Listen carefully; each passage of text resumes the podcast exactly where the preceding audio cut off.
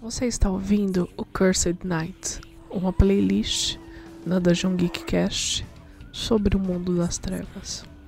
Aqui você vai ouvir um pouquinho sobre World of Darkness e sua extensão. Prepare seu vinho ou seu café, fique à vontade. Essa noite você é nosso convidado.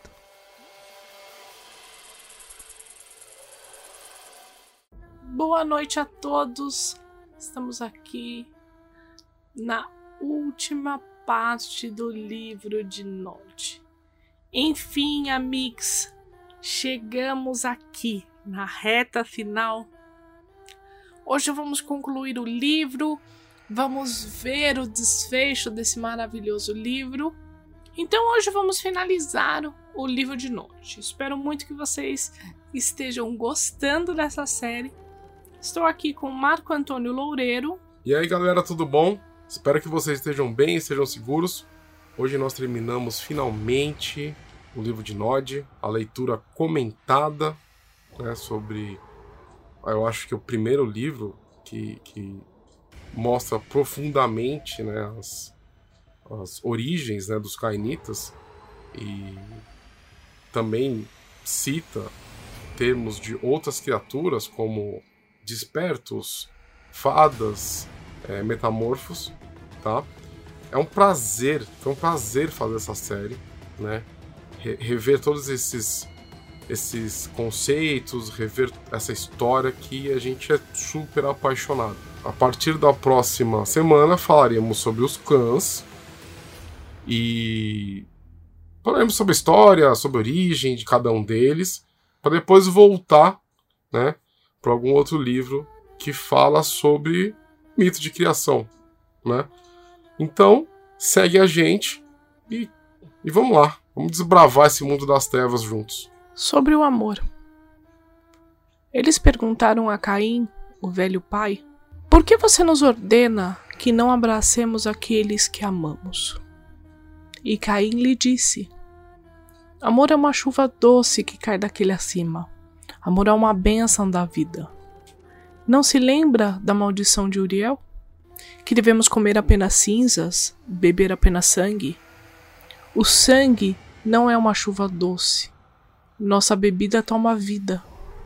Então os olhos de Caim tomaram aspecto de visões, e ele silenciou e então falou: Mas, se algum dia um de nós for abençoado com o amor de um mortal, sem dominação ou temor, sem compulsão, o amor oferecido livremente. Então este amor será como a chuva suave, até mesmo para o mais vil entre nós. E embora não devamos abraçá-lo, isso nos alimentará como se comêssemos a mesa de nosso Pai. Isso satisfará nossa sede mais profunda. Mas ouçam-me, meus filhos. Os filhos de Sete nos odiarão dia após dia, pois somos seus predadores, somos seus mestres, e eles sabem disso. No fundo de suas almas, eles sabem. Não procure por amor entre eles, eles não irão oferecê-lo. Não seja tolo. E começamos esse episódio falando sobre o amor e sobre o que Caim acha sobre isso, né? É, eu acho que essa passagem ela fala sobre a experiência dele, né? Ele fala sobre a própria experiência, que não deu certo. No final das contas, ele precisou é, é, ver, né, as pessoas que ele mais amava, né, sendo destruídas depois e vendo a maldição de Uriel sendo vendo a maldição de, de Uriel em, né, na pele, na carne vendo tudo que ele amava sendo destruído. Mas aqui também ele fala que se um Kainita encontrar o amor verdadeiro sem nenhum tipo de artimanha sobrenatural, né, sem sem influenciar esse amor de alguma forma, isso vai ser um pedaço do paraíso, né? É como encontrar o, o, o, tesouro. Só que no final ele continua falando que os filhos de Sete eles vão odiar os vampiros, não importa o que aconteça. Porque não existe forma dessas duas é, é, espécies, entre aspas, conviverem, né? É só você pensar comigo aqui. Um vampiro pode armar um mortal, só que em algum momento, em, uma, em um momento de fraqueza, talvez, esse vampiro pode acabar matando esse mortal. E os mortais, eles vão sempre sentir um medo irracional de estarem na presença de um predador. É, por mais que eu saiba que existam pessoas que, por exemplo, ah, criem tigres, a maioria das pessoas não vai se sentir confortável perto de um tigre. Ainda mais um tigre que se alimente de carne humana. Então aqui ele divide, né? O amor entre cainitas vai vai obrigatoriamente ser destruído por conta da maldição de Uriel. Inclusive, ele foi avisado pelo próprio Uriel disso, que os filhos matariam os pais e por aí vai, né? Falamos disso em episódios anteriores. E o amor de vampiros imortais, que também é algo destinado, né, à destruição, porque vampiros são predadores. Então temos essas duas, esses dois focos nessa passagem, né? Uma pessoa bem amargurada, o Caim era, e também tem motivo para ser, né? Sobre as bestas da lua. E quanto às bestas da lua que nos caçam, pai? Chegará uma época, nos últimos dias, quando as bestas da lua ficarão inquietas e estarão definhando. Como um lobo doente que precisa deixar o bando, eles irão lutar ao invés de morrer. Doentes e, portanto, eles irão nos encontrar e irão nos matar. Observem bem o clã da besta, pois eles irão deter a chave. Eles mostrarão o caminho da proteção, eles mostrarão o caminho da trapaça, e eles mostrarão o caminho da paz. Lembrando aqui para vocês que a última parte do livro de Nod fala sobre a Gerena, tá? Fala sobre os sinais da Gerena, fala sobre o final dos tempos. Então aqui ele fala sobre as bestas da lua é, neste momento. Então ele avisa aqui que no final dos tempos os metamorfos, né, os lobisomens, eles ficarão inquietos e, assim como Gaia, que é a Terra, eles estarão definhando. E isso vai fazer com que eles. Se... E isso vai torná-los bestas feridas. Mas que, pela própria natureza bélica, vão preferir guerrear, morrer guerreando, né? É, é morrer lutando. E aqui eu vou pedir para você prestar muito atenção quando ele fala sobre o clã da besta. Muita gente subestima o clã Gangrel e diz, graças a jogadores é, que tem um tipo de aspecto mais combativo, né? então eles preferem o aspecto do jogo do combate, da luta, e não se preocupam tanto com intrigas e, e, outros aspectos do jogo. E não tem nenhum problema você jogar assim. Tá? Gostaria de deixar claro que o importante é você se divertir e não agredir os outros, né? De nenhuma forma. Mas vamos, vamos voltar aqui. Então as pessoas subestimam o da besta. E neste momento, Caim fala, porque ele conhece a linhagem que surgiu né, a partir dele, a partir do sangue dele, ele diz que o clã da besta tem a chave para proteger os cainitas dessa dessa fúria que os metamorfos, né, dessa, dessa luta dos metamorfos que com certeza irá atingi-los, irá atingir os cainitas no final dos tempos. Então, os gangrel na Gerena, durante o final dos tempos, vão ter um, um, um, um papel fundamental, né? O clã Gangrel vai ter um papel fundamental. E, e o próprio Caim falou isso. Né? Então nós não podemos ignorar as palavras dele. Que papel será esse? O clã da besta tem é, é, habilidades sobrenaturais para se mesclar na natureza. Eles utilizam armas naturais e por aí vai. Eles conhecem os territórios selvagens. E eles também têm um, um certo é, conhecimento sobre as bestas da lua. Sim. Né? Eles são. Não, eu, eu não posso dizer amigos, porque amigos é uma palavra muito forte. Mas existe um respeito. Eu, eu acho que é questão de território, né? Então, uma, uma, uma, um predador respeita o território do outro. Isso sem contar na disciplina animalismo. Que você tem um poder intenso, né? Um, um poder, vocês são os mestres da besta. Eles, com, com animalismo você consegue afetar a besta de outra pessoa. Uhum. Né? Aquela fúria, aquela, aquela selvageria. Cada vez mais eu tenho vontade de narrar, de criar uma aventura neste final dos tempos descrito no livro de Nod. A época do sangue fraco.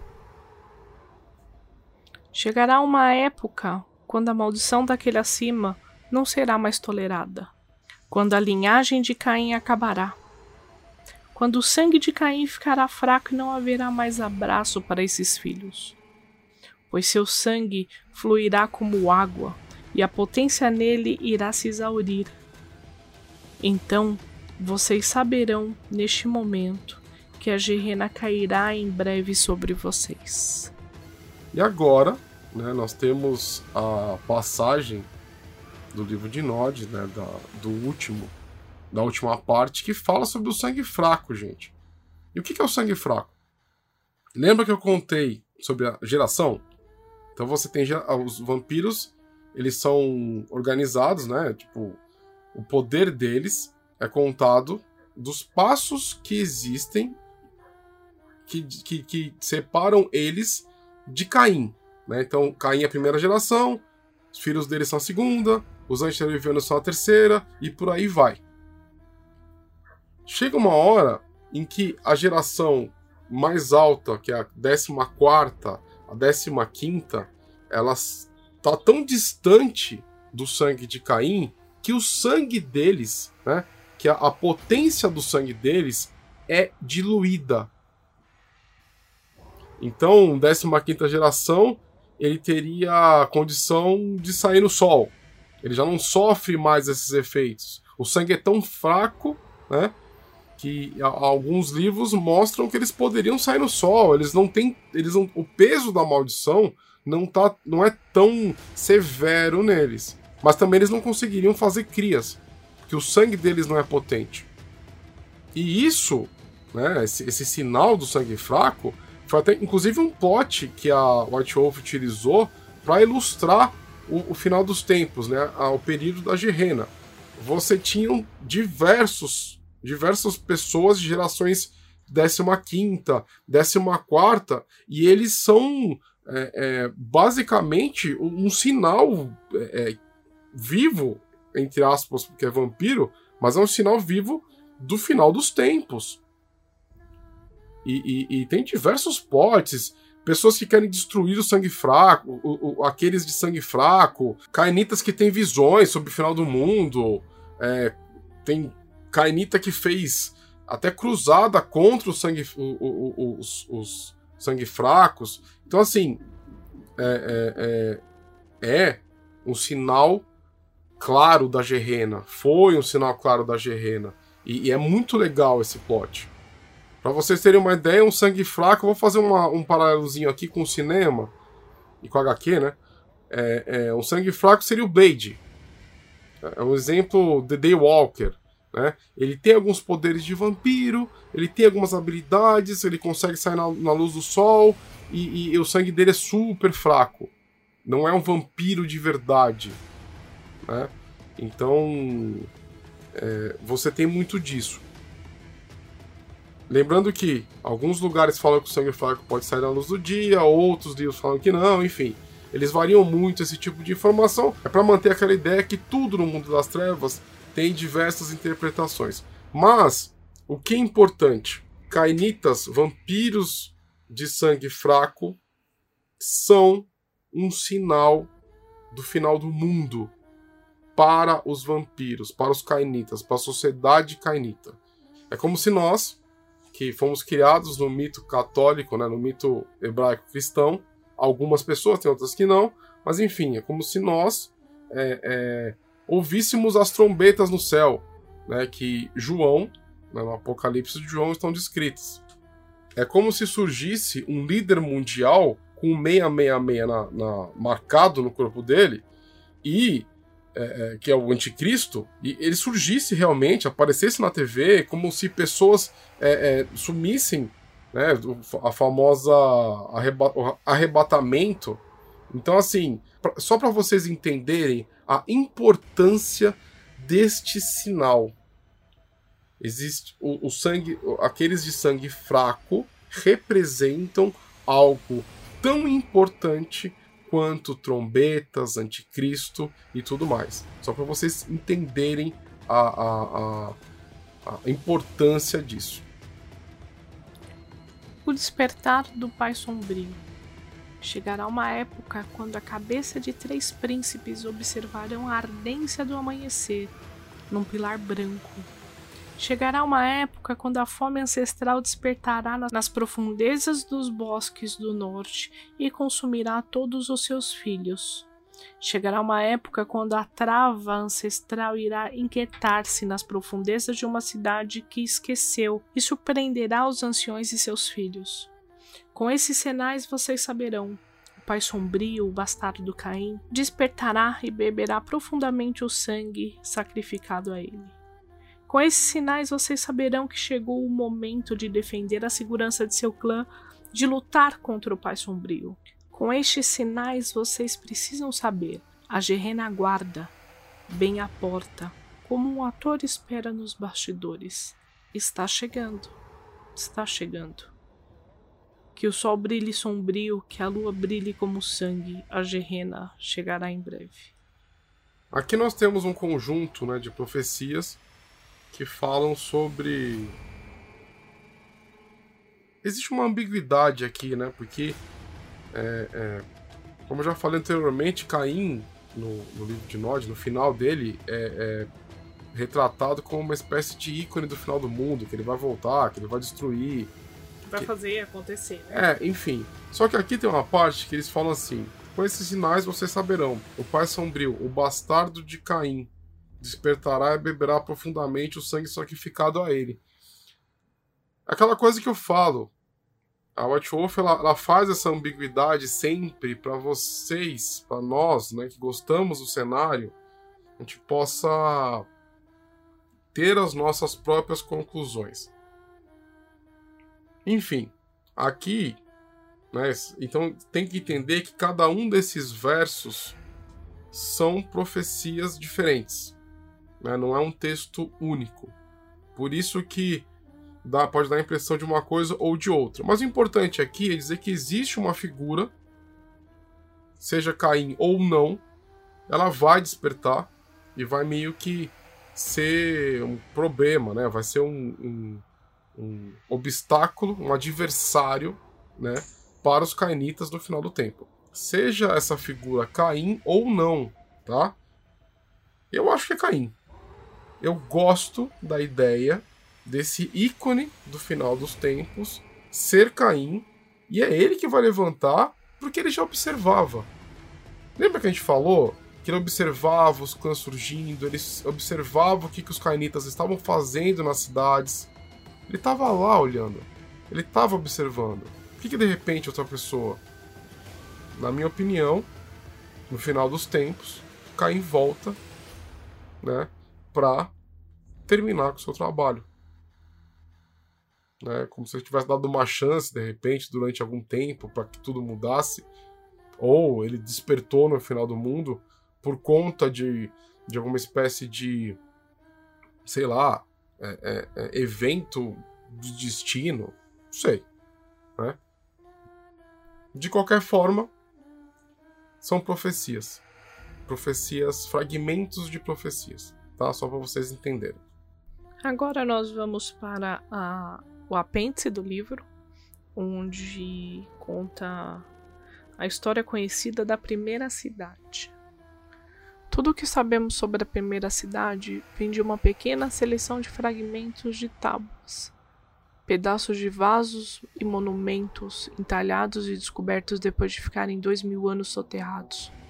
A primeira cidade era única em sua natureza vampírica. Lá, as duas gerações de filhos de Caim, a segunda e a terceira geração, criaram para si uma sociedade adaptada aos seus costumes, às suas necessidades e os poderes vampíricos particulares. A partir daquilo que foi descoberto, sabemos que os membros da primeira cidade eram a classe dominante na hierarquia, estando Caim obviamente no topo.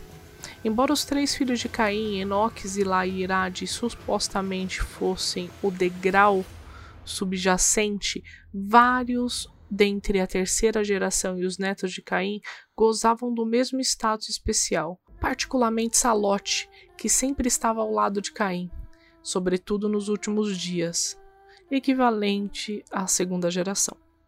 Abaixo dos membros estavam os filhos de Sete, o que significa dizer os humanos, exceto por um. Este era o mestre dos servos, aquele que serve original, chamado de Jabal em alguns mitos. Jabal era igual aos netos de Caim devido à sua proximidade a Caim. Havia muito pouco sangue do próprio Jabal em seu corpo, o qual era a maior parte o sangue de Caim. Aqueles que servem os carniçais de hoje em dia eram um degrau subjacente, seguido por todos os servos mortais que assistiam os membros. O resto, aqueles que cultivavam, trabalhavam, etc., eram os mais inferiores. No entanto, não julgue mal os membros daquele tempo. Eles estavam fazendo aquilo que seu pai Caim disse para fazerem. Caim realmente se sentia um tio para os filhos órfãos de Sete e via com sua responsabilidade protegê-los e guiá-los.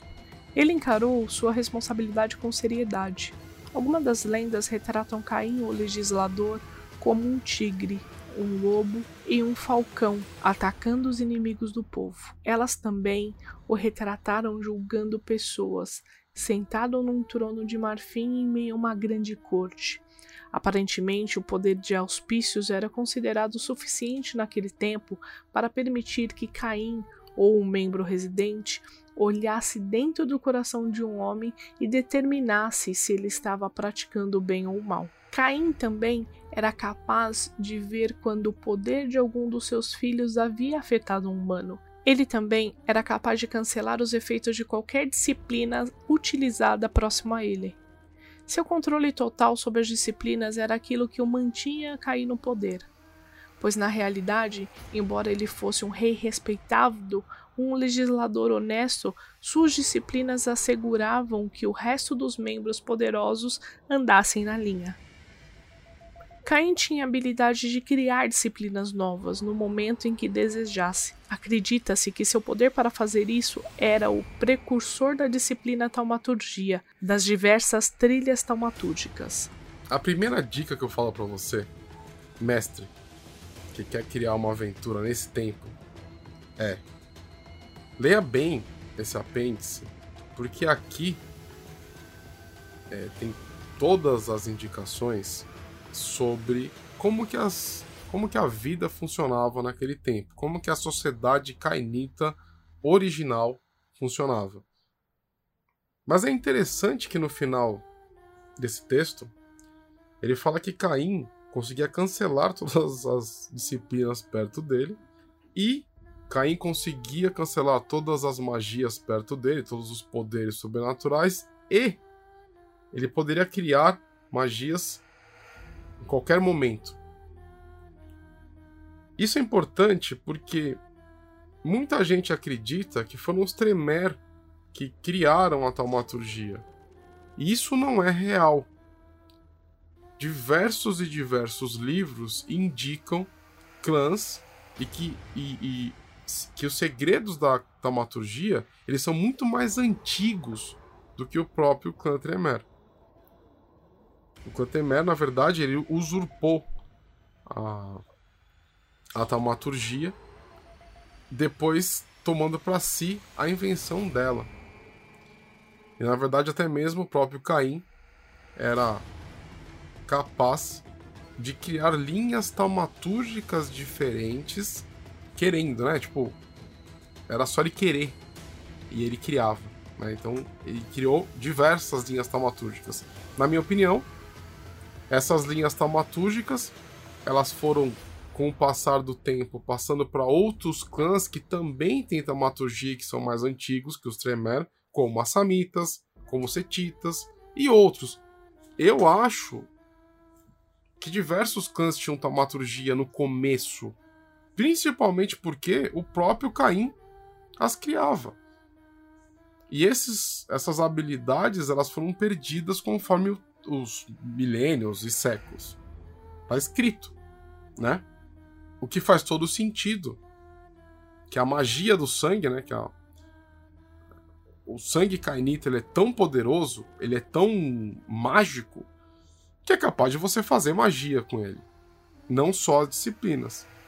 Então, eu acredito que naquele tempo, diversos membros utilizavam a taumaturgia, já que Caim que as inventou de acordo com esse texto, tá? Tem texto que vai dizer outra coisa, tem texto que vai a, a, oferecer outro tipo de história. White Wolf, gente, eles sempre fazem isso. Alimentação. Eu fiquei chocado ao descobrir que o costume do festim de sangue, o qual dizem que o Sabá pratica, também era realizado antigamente por Caim e sua corte. Num festim, Caim faria com que seus diversos criminosos condenados fossem amarrados pelos tornozelos em vigas acima da mesa. Os membros presentes se alimentariam à vontade desses prisioneiros até que estes morressem devido ao tratamento. Há desenhos que representavam Caim e seus diversos filhos bebendo uma poça de sangue que é abastecida pelo sangramento de três mortais de cabeça para baixo, esvaindo-se sobre ela. Também sabemos que durante esse período sabia-se muito sobre o gosto de sangue e como melhorá-lo.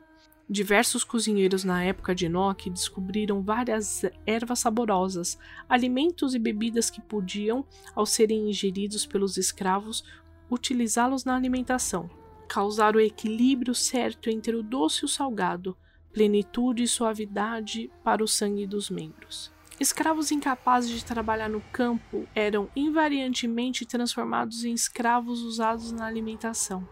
Estes escravos provavelmente eram muito bonitos. Um desenho mostrava uma escrava usada na alimentação vestida com véu e joias, exatamente condicionado para responder ao beijo.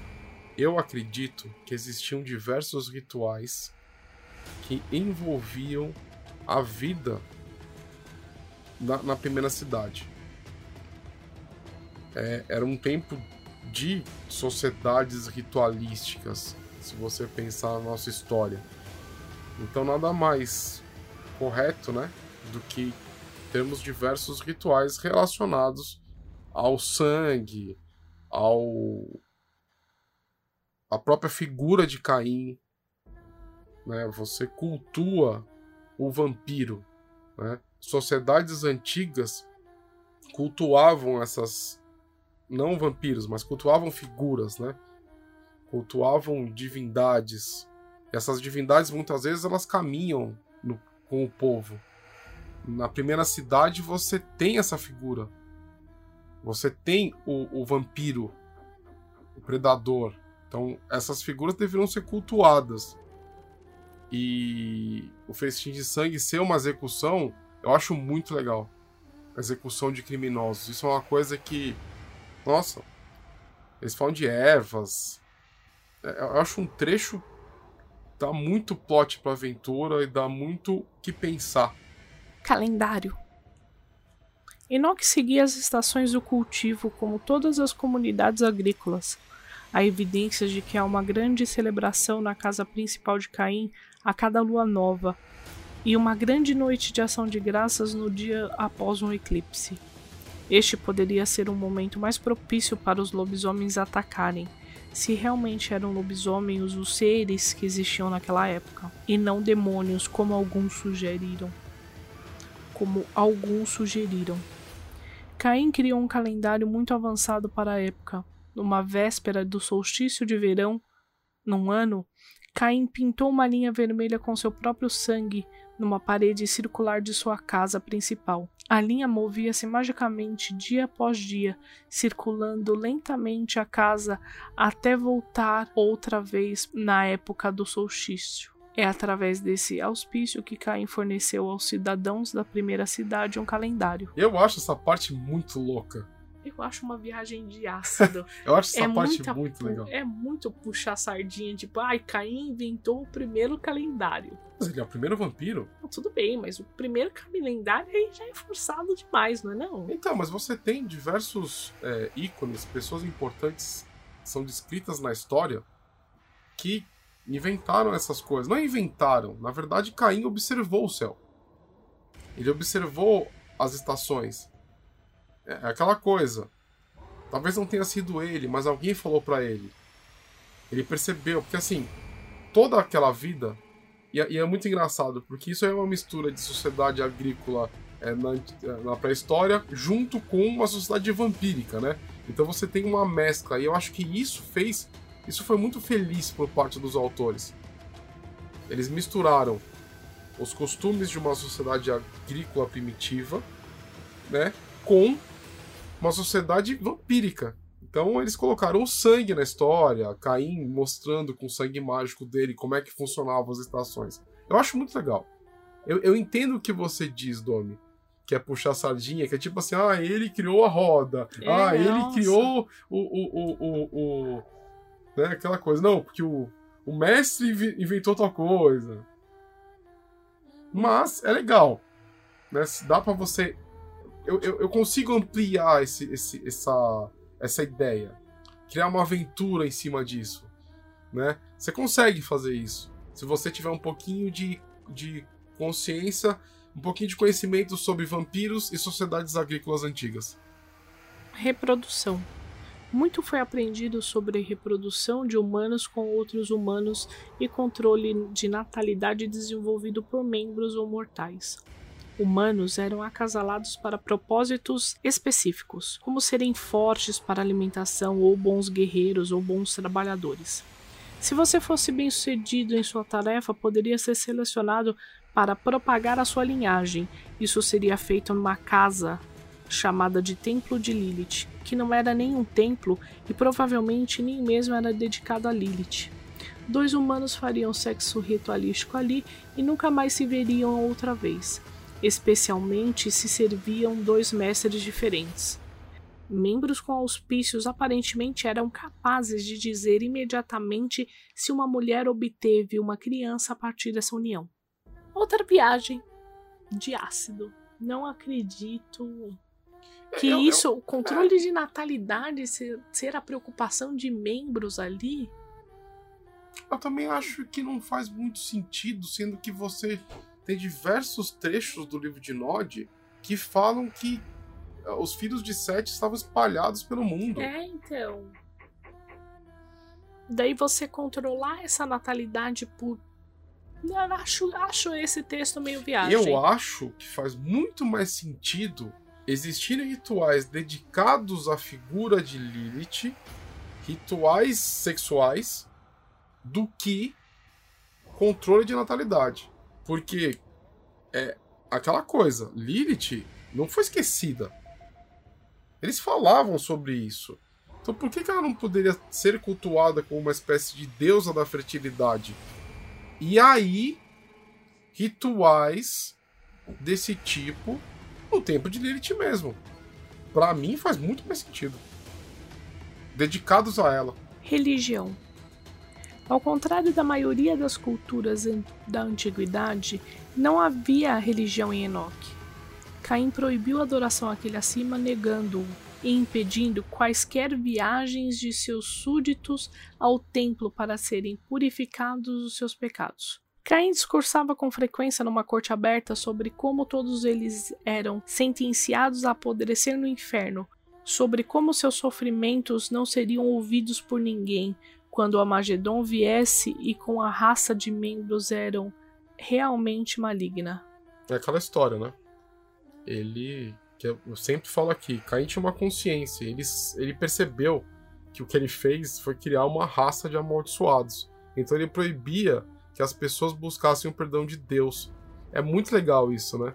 Porque pelo, pela consciência dele, ele não queria que as pessoas que eles fossem perdoados. Ele entendia que o destino dos pecadores é o inferno. Isso é muito bacana. E, e, e, mostra a consciência, mostra esse, esse personagem tão ambíguo, tão complexo, tão profundo que é Caim, né? E eu gosto muito, eu viajo demais aqui e fico imaginando como que, como que seria a vida naquele tempo na primeira cidade. Como seria rico, né? Como seria rica essa vida. Como seria é, é, cheia de nuances, cheia de rituais, cheia de. de... Enfim, eu, eu sou fascinado por isso. E acabamos o livro de Note. Gente. Olha, não imaginei que seria tão longo assim.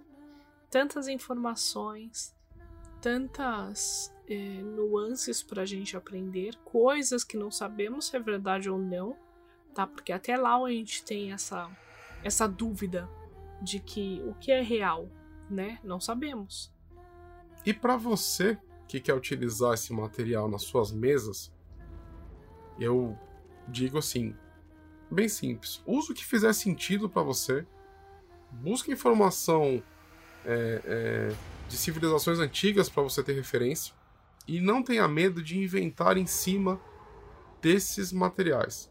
Nós fizemos alguns comentários em cima desse, desse conteúdo, coisas que nós acreditamos, é, ideias para analisar, para pensar e tudo mais. Mas faça a sua. Né? Não tenha medo de inventar. Isso que é RPG. Né? O RPG é feito para você pegar sua criatividade e colocar em cima de alguma coisa. Beleza? Então, não tenha medo. E eu vou pedir aquele favor para você que está nos escutando, que você compartilhe por aí, que você mostre para as pessoas o que está acontecendo. Se você gosta do nosso trabalho, fala pro vovô, pra vovó, pro amiguinho, pra amiguinha. É, vamos nos ajude a, a, a, fazer esse projeto crescer cada vez mais. Para quem não me conhece, eu sou autor. Tem um livro na Amazon chamado O Devorador de Estrelas. Seria uma honra ter você como minha leitora ou como meu leitor.